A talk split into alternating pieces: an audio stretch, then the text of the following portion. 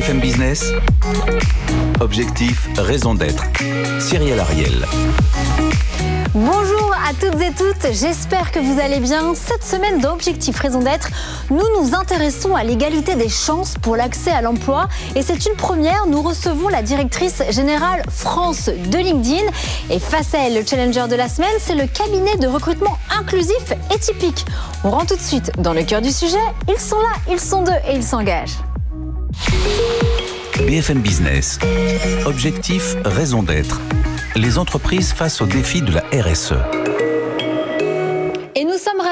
C'est la première fois dans Objectif Raison d'être que l'on vous reçoit. Fabienne Arata, vous êtes la directrice générale France de LinkedIn. Et en face de vous, c'est Nicolas Mordi, vous êtes le fondateur, président fondateur du cabinet de recrutement inclusif et typique. Alors tout de suite, on va rentrer dans le cœur du sujet. 8%, c'est le taux de chômage en France et il est à peu près de 19% chez les jeunes. Et puis LinkedIn, on le rappelle, vous êtes le plus grand réseau professionnel du monde. Vous avez près de 800 millions de membres, dont 23 millions en France. Et vous, cabinet et typique. Vous êtes issu de l'économie sociale et solidaire et vous êtes spécialisé dans le street sourcing. On va aborder ça euh, plus longuement. Donc tout de suite, on va commencer. On attend aujourd'hui plus que jamais, effectivement, de nos entreprises qu'elles soient plus attentives aux attentes de leurs salariés, mais aussi qu'elles soient plus solidaires face aux enjeux de la société et qu'elles fassent partie de la solution pour lutter contre les discriminations. Alors concrètement, quand on est le plus grand acteur, le plus grand réseau professionnel au monde, c'est quoi la raison d'être de LinkedIn, Fabienne Arata? Alors la raison d'être de LinkedIn, elle se fonde sur euh, la vision originelle de LinkedIn, qui est euh, d'offrir une opportunité économique à chaque membre de la population active mondiale. Et, dans cette simple phrase euh, qui est notre vision et notre ambition, le mot le plus important, c'est chaque.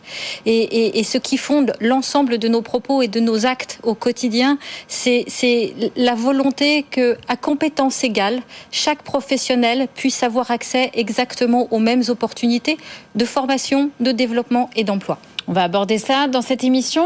Alors, quelle est la raison d'être aussi d'étypique, du coup, ce cabinet de recrutement inclusif? Alors, merci Cyril de, m'inviter. La, raison d'être d'étypique, c'est de permettre de rendre visibles des personnes invisibles. Des invisibles des réseaux sociaux comme euh, LinkedIn, invisibles des job boards qui ne passent plus aussi les portes de, d'agences d'intérim. Et, vous allez notamment sourcer des personnes très brièvement dans la rue, c'est ça? Et Exactement, en, partant du principe que c'est plus au candidat d'aller vers l'entreprise, mais à l'entreprise d'aller directement chercher ses candidats au sens propre du thème sur leur lieu de vie. Et, la raison des typiques, c'est vraiment de permettre à ces personnes-là de trouver un travail qui leur corresponde et de, bah, de les réinsérer euh, socialement parlant très très intéressant. Alors on va tout de suite parler euh, du côté de LinkedIn de votre alliance. Ça s'appelle l'Alliance Un réseau pour tous. C'est une coalition d'un million de professionnels qui regroupe des entreprises et notamment des acteurs de l'économie sociale et solidaire. Son but, c'est d'aider les demandeurs d'emploi, des entrepreneurs ou encore des jeunes diplômés et des personnes en reconversion. Alors comment ça marche concrètement? Alors déjà, je vais revenir au, propos originel euh, de l'Alliance euh, qui, a pour but d'accompagner l'ensemble des professionnels et, et vous l'avez souligné, euh, quel que soit leur moment de vie professionnel, qu'ils soient jeunes diplômés ou beaucoup plus euh, seniors dans leur, euh, dans leur parcours, et de les accompagner sur un sujet qui est le déficit de relations professionnelles. le constat et, l'idée d'origine, elle est partie de deux chiffres. Aujourd'hui, en France en particulier, 70% des recrutements qui sont faits sont faits lorsque le candidat a déjà au moins une connexion dans l'entreprise. Et si vous avez la chance d'avoir cette connaissance dans l'entreprise, vous avez quatre fois plus de chances d'être recrutés. Ce qu'on constate aussi, euh, et, ce que beaucoup d'analyses montrent, c'est qu'aujourd'hui, ce qui fait la force de votre réseau professionnel, c'est trois ingrédients. Le, milieu dans lequel vous avez évolué, euh, social et, votre famille, le, les études, voilà, votre environnement, euh, les études et, l'école que vous avez faite. Et puis le troisième ingrédient et, qu'on voit beaucoup moins, et c'est particulièrement vrai pour des personnes plus seniors en reconversion, les entreprises dans lesquelles vous avez travaillé qui ont pu vous, vous donner accès à un certain nombre de relations. Si vous avez chacun de ces trois ingrédients, euh, vous donne en gros un réseau trois fois plus fort que si vous ne l'avez pas. Et si vous avez la chance de cumuler les trois, c'est un réseau douze fois plus fort. Donc le comment propos, pour accompagner Voilà, le propos de l'Alliance, ça a été de se dire, joignons les efforts pour aller, euh, comme le, soulignait euh, Nicolas, au contact des invisibles. Euh, euh, alors concrètement, ça se passe comment au niveau des algorithmes, etc. Comment on fait? Alors, les, algorithmes, c'est un autre sujet. L'alliance, c'est un propos très terrain, euh, très intuitu, personné, qui, a mis en lumière deux choses. La première, la nécessité d'aller faire de l'évangélisation, de faire connaître ce problème, parce que le problème. qui va sur le pro, qui va sur le terrain alors pour qu'on comprenne bien comment ça se passe? Alors l'ensemble des participants, donc les entreprises qui sont membres, donc une dizaine d'entreprises aujourd'hui parmi les plus grandes entreprises françaises, Engie, Manpower, euh, L'Oréal. Ils d'où alors ces personnes Qui mobilisent leurs collaborateurs et puis des acteurs de l'économie sociale et solidaire qui eux mobilisent et, nous mettent en contact des personnes qui sont possiblement en demande. Donc le propos il est de mobiliser les professionnels pour ouvrir leur carnet d'adresses euh, et de faire en sorte qu'il y ait ce cercle vertueux.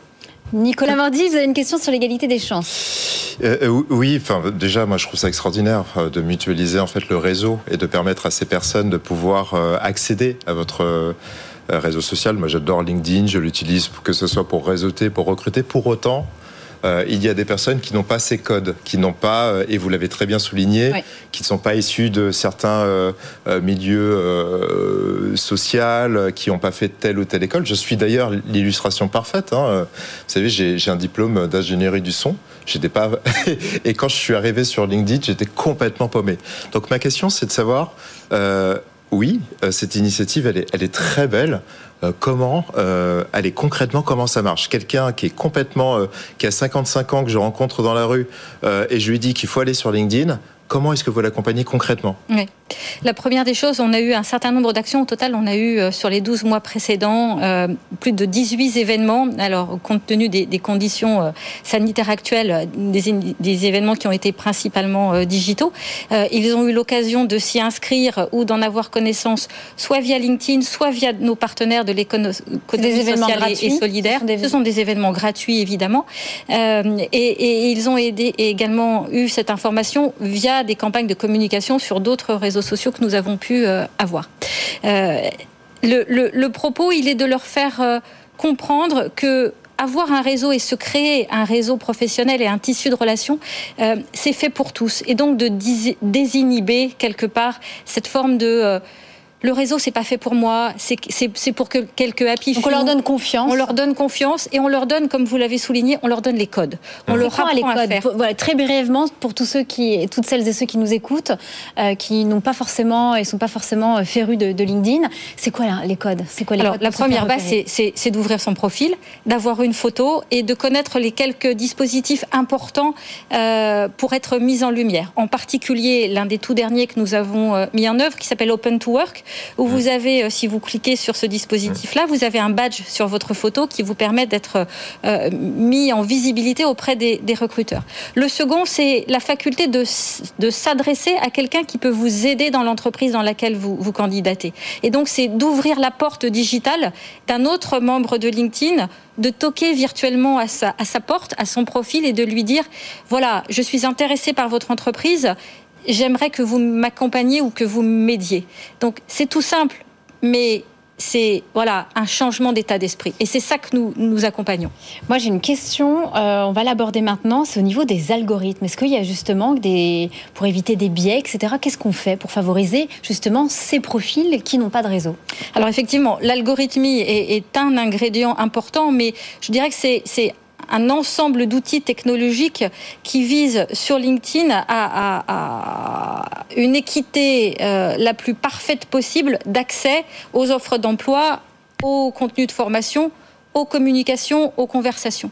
Et, ça, ça se fait euh, évidemment via euh, l'intelligence artificielle et évidemment, euh, nous sommes fortement engagés sur l'intelligence artificielle dite responsable, mais ça se fait via des dispositifs tout simples. Par exemple, pour les solutions que nous avons mis à disposition des recruteurs, aujourd'hui, les recruteurs ont la faculté de masquer les photos et masquer les noms pour éviter que leurs équipes de recrutement aient un certain nombre de biais conscient ou inconscient, dans les phases de recrutement. Voilà, ça c'est un dispositif technologique tout simple, mais qui, dépiège d'un certain nombre de sujets bien connus aujourd'hui.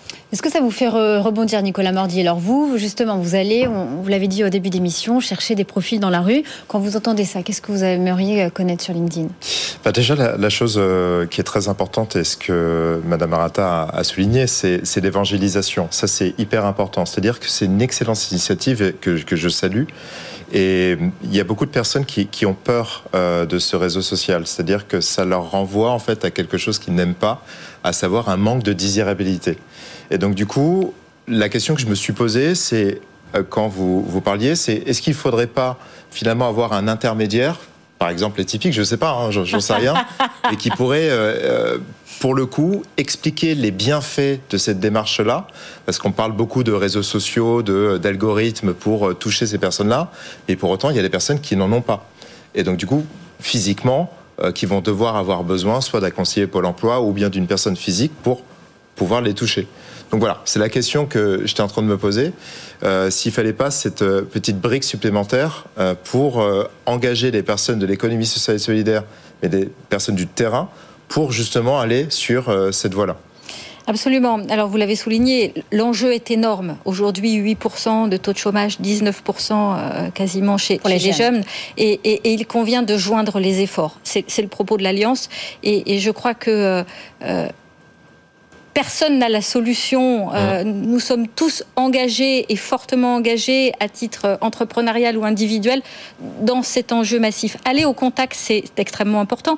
Nous sommes engagés aux, aux côtés de quasiment tous les cabinets de, de recrutement et, et, fort probablement vos équipes également, si, ouais. en tout cas. On crée des ponts ici. Très bientôt, absolument. Et surtout, quels sont les critères pour les. Vous, vous avez parlé d'une dizaine d'entreprises qui ont rejoint cette alliance. Il y a des critères spécifiques quand même au niveau de l'égalité des chances, au niveau des recrutements. Ils doivent avoir des critères spécifiques pour Alors, le, le, le, critère, puisque c'est un projet que nous avons euh, co-construit avec les, les, premières entreprises qui nous ont rejointes, c'était euh, au, au, en premier lieu une forte volonté d'engagement sur cette nature d'enjeu de la part de l'entreprise et une forte capacité à mobiliser leurs collaborateurs. Donc c'est sur la base du volontariat, il n'y a pas forcément des, voilà, un, un taux de pourcentage de, de RH inclusif euh, au sein de l'entreprise? Non, Absolument pas. Euh, ce, que, ce que nous attendons, c'est un engagement concret de leurs collaborateurs, faire en sorte que chacun des collaborateurs dans l'entreprise se dise bon ben voilà, moi je vais ouvrir mon carnet d'adresses et accompagner quelqu'un qui a besoin d'un de mes contacts. Pour terminer cette première partie, euh, j'aimerais que l'on aborde cette fois-ci, c'est une question qui est vraiment dans l'actualité, c'est le harcèlement contre les femmes. Qu'est-ce que vous mettez en place sur ce réseau social qu'est LinkedIn pour lutter contre ce harcèlement fait aux, fait aux femmes? Alors, LinkedIn est avant toute chose, et, vous l'avez euh, souligné, euh, un réseau social professionnel. Donc, lorsqu'on engage une conversation euh, sur LinkedIn, on engage son image professionnelle et, nous sommes particulièrement attentifs au respect des, des, conditions d'usage de la communauté professionnelle de LinkedIn. Nous avons mis en place un certain nombre de dispositifs, au premier rang desquels le signalement, et vous avez la faculté, lorsque vous êtes membre sur LinkedIn, de signaler tout propos euh, qui pourrait avoir une nature soit de harcèlement, soit qui serait euh, non conforme aux règles de conversation euh, professionnelle en usage sur la plateforme. Et nous avons mis en, en, en œuvre une, une boucle euh, de, de, contrôle qui fait en sorte que nos équipes vous contactent directement lorsque vous avez fait ce, ce signalement. Euh, et puis évidemment, la technologie nous aide à, à, à modérer algorithmes. cette nature de absolument modérer cette nature de, de contenu. Nicolas Mordi, une question? Euh, oui, euh, est-ce qu'il y a des conséquences pour les personnes par exemple, pour le coup, qui auraient des messages un peu obscènes. Euh, c'est une suite logique. Forcément, avec euh, Facebook, ça arrivait déjà. Et, et quand vous dites qu'il y a des, euh, il y a des euh, sanctions, est-ce que vous allez beaucoup plus loin à bloquer certains profils ou, ou faire autre chose? Que vous envisagez de ce genre de sanctions? Alors, absolument. Très bonne question. absolument.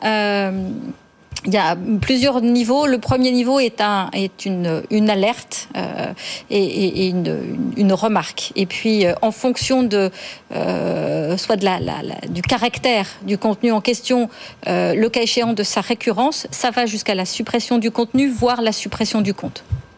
Très bien. Génial. Écoutez, merci beaucoup. Maintenant, il est temps d'accueillir notre débriefeur de la semaine. BFM Business. Objectif raison d'être. Le débrief. Nous sommes ravis d'accueillir pour la première fois Saïd Amouche. Vous êtes le fondateur de Mosaïque RH, un cabinet de recrutement inclusif. A également une fondation qui porte ce nom et qui fait exactement la même chose et qui justement accompagne ces personnes demandeurs d'emploi. Alors, tout d'abord, forcément, qu'est-ce que vous pensez des engagements de l'Alliance, LinkedIn, Microsoft? Alors en fait, euh, moi je trouve que c'est rafraîchissant parce que ça redonne euh, véritablement en fait euh, un boost au marché de l'emploi, un boost en fait à ces populations qui ont moins de chances que les autres au regard de leurs origines, lieu d'habitation, origine sociale euh, ou même origine culturelle. Donc c'est génial. Euh, mais combien de temps ça va durer en fait? C'est la question que j'ai envie de vous poser, Fabienne. Est-ce que que disent vos actionnaires? Est-ce que euh, parallèlement à cette croissance formidable que vous connaissez, ils vous boostent? Ou alors c'est vous êtes dans un temps où à un moment donné il va falloir rendre des comptes et peut-être qu'on vous parlera de rentabilité sur ces engagements? Alors, je, vais faire deux réponses. Euh, la première, je, à titre personnel, euh, je dirais, si ça pouvait être le plus court possible, ça démontrerait que nous avons tous répondu à la question et, nous avons réglé les problèmes. Malheureusement, euh, compte tenu des chiffres qui sont évoqués en matière de, chômage et, on tombe de sa chaise, ils sont quand même énormes. Absolument, et de l'amplitude des enjeux qui sont derrière nous l'alliance a vocation à, perdurer. Euh, et, pour répondre, et ça sera mon deuxième élément de réponse, euh, aujourd'hui, ce qui est au cœur de, la mission et de la vision de LinkedIn, c'est d'accompagner les professionnels dans leurs enjeux et dans leur parcours. Euh, et, c'est ce qui nous porte. Aujourd'hui, l'alliance, elle a été créée en France. Elle vient d'être déployée sur l'Allemagne. Elle va fort probablement se déployer sur d'autres pays. parce que 10 entreprises, c'est pas encore beaucoup. Vous avez cité des noms. Comment on fait justement pour, pour les mobiliser ces entreprises alors, je dirais qu'elles ont déjà elles-mêmes un, engagement très fort. Donc, le, mouvement, il est, autoporteur par cette volonté euh, d'alliance collective sur ces sujets qui sont euh, des sujets d'importance et qui sont des sujets d'importance également pour les entreprises qui ont besoin de talent. Parce que le sujet de fond, c'est, et, et ça rejoint le métier de LinkedIn, qu'est-ce qu'on fait pour aller au-devant de personnes qui ont les compétences, la motivation, l'envie mais qui ne savent pas comment contacter ces entreprises. Euh, et, le besoin, il est, il est réciproque. Alors moi j'aime beaucoup cette notion en fait dans votre raison d'être euh, qui est euh, de, justement redonner des opportunités économiques et c'est vraiment un, choix très fort en, matière de d'égalité de traitement. Et euh, je voudrais aussi rebondir sur ce que vous avez évoqué tout à l'heure dans, dans, votre technologie. Vous avez la possibilité en fait de masquer en fait les profils. C'est peut-être une réponse nouvelle qu'on peut apporter finalement à l'échec du CV anonyme. Vous savez qu'en France on a eu un, un, vrai sujet sur la démocratisation de toutes les compétences. On a testé le CV anonyme il y a 10 ans. Ça n'a pas bien marché. En réalité, ça a bien marché euh, sur la revendication des aptitudes des femmes et, très, et, moins bien marché sur des populations qui connaissaient le chômage ou qui étaient euh, d'origine euh, culturelle différente.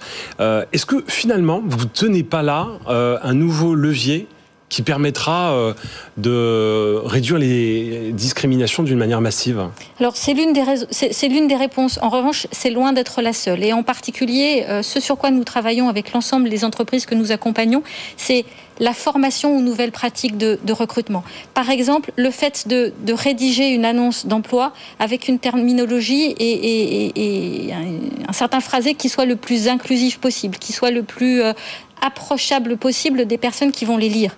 Donc ça, c'était une autre réponse. La troisième euh, réponse possible, c'est également la formation des équipes de recrutement. Lorsque je suis à un entretien avec une personne qui n'a pas forcément les codes, qui n'a pas forcément cette habitude de l'entretien, comment est-ce que je l'approche? Comment est-ce que j'approche la diversité? Enfin, le dernier élément de réponse qui, en ce qui me concerne, me paraît le plus important, c'est la diversité et l'inclusion une fois que les candidats sont recrutés. Parce qu'il ne s'agit pas de recruter des personnes issues de la diversité, il s'agit aussi pour l'entreprise de faire en sorte qu'elle puisse s'exprimer et qu'elle puisse exprimer tout leur potentiel pour que l'entreprise puisse en faire un réel facteur d'innovation. C'est là le sujet dernière question, Saïd. Parce que vous avez raison, il y a, l'enjeu aussi de la mobilité. On connaît le plafond de verre.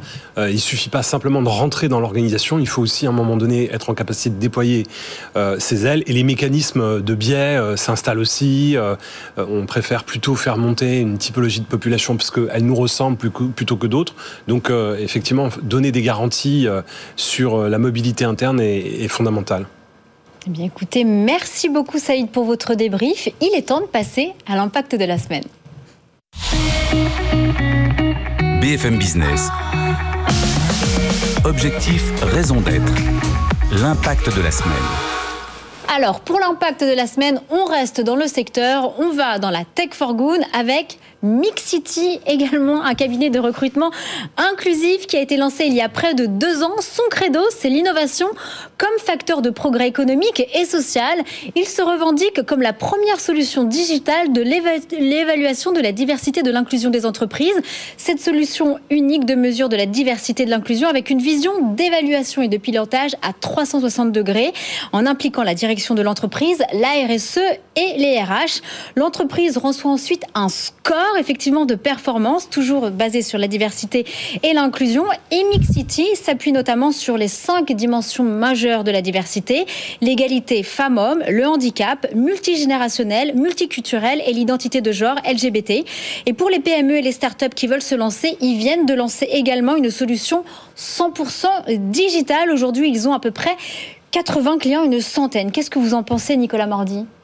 Bah, Moi, je trouve ça très bien. Euh, ce sont des, Ce sont vos concurrents au final ou pas Alors, je vois personne comme des concurrents parce que pour la simple et bonne raison, c'est que tout le monde allait dans cette direction-là, on serait euh, bien mieux. Et je pense qu'on n'aurait pas ce taux de chômage aussi élevé. Saïd Amouche. On a besoin à un moment donné de faire une cartographie. Vous étiez l'un des pionniers, hein. c'est bien de voir toutes ces pépites qui émergent. Vous en pensez quoi Je trouve qu'effectivement, aller sur l'idée du diagnostic, euh, établir un, état des lieux, ça permet aux organisations en fait euh, de cartographier, savoir où on est et pouvoir ensuite définir des plans d'action qui permettent d'avancer. Donc il était temps d'avoir une solution efficace. Fabienne Arata. Moi, ce que je trouve extrêmement positif, c'est d'embrasser l'ensemble des dimensions de la diversité et, avoir ces cinq dimensions euh, donne de nouvelles perspective. Et, c'est ça qui construit euh, la diversité réelle dans une entreprise et donc sa qualité, sa, force d'innovation. Mais écoutez, merci beaucoup. C'était une émission ultra intéressante, enrichissante et inspirante. J'espère qu'il en est domaine pour vous, les téléspectateurs et auditeurs. Merci infiniment à mes trois invités, Fabienne Arata, Nicolas Mordi et Saïd Amouche. Je vous donne rendez-vous la semaine prochaine au même endroit. Prenez soin de vous. Bye bye. BFM Business. Objectif, raison d'être les entreprises face au défi de la RSE.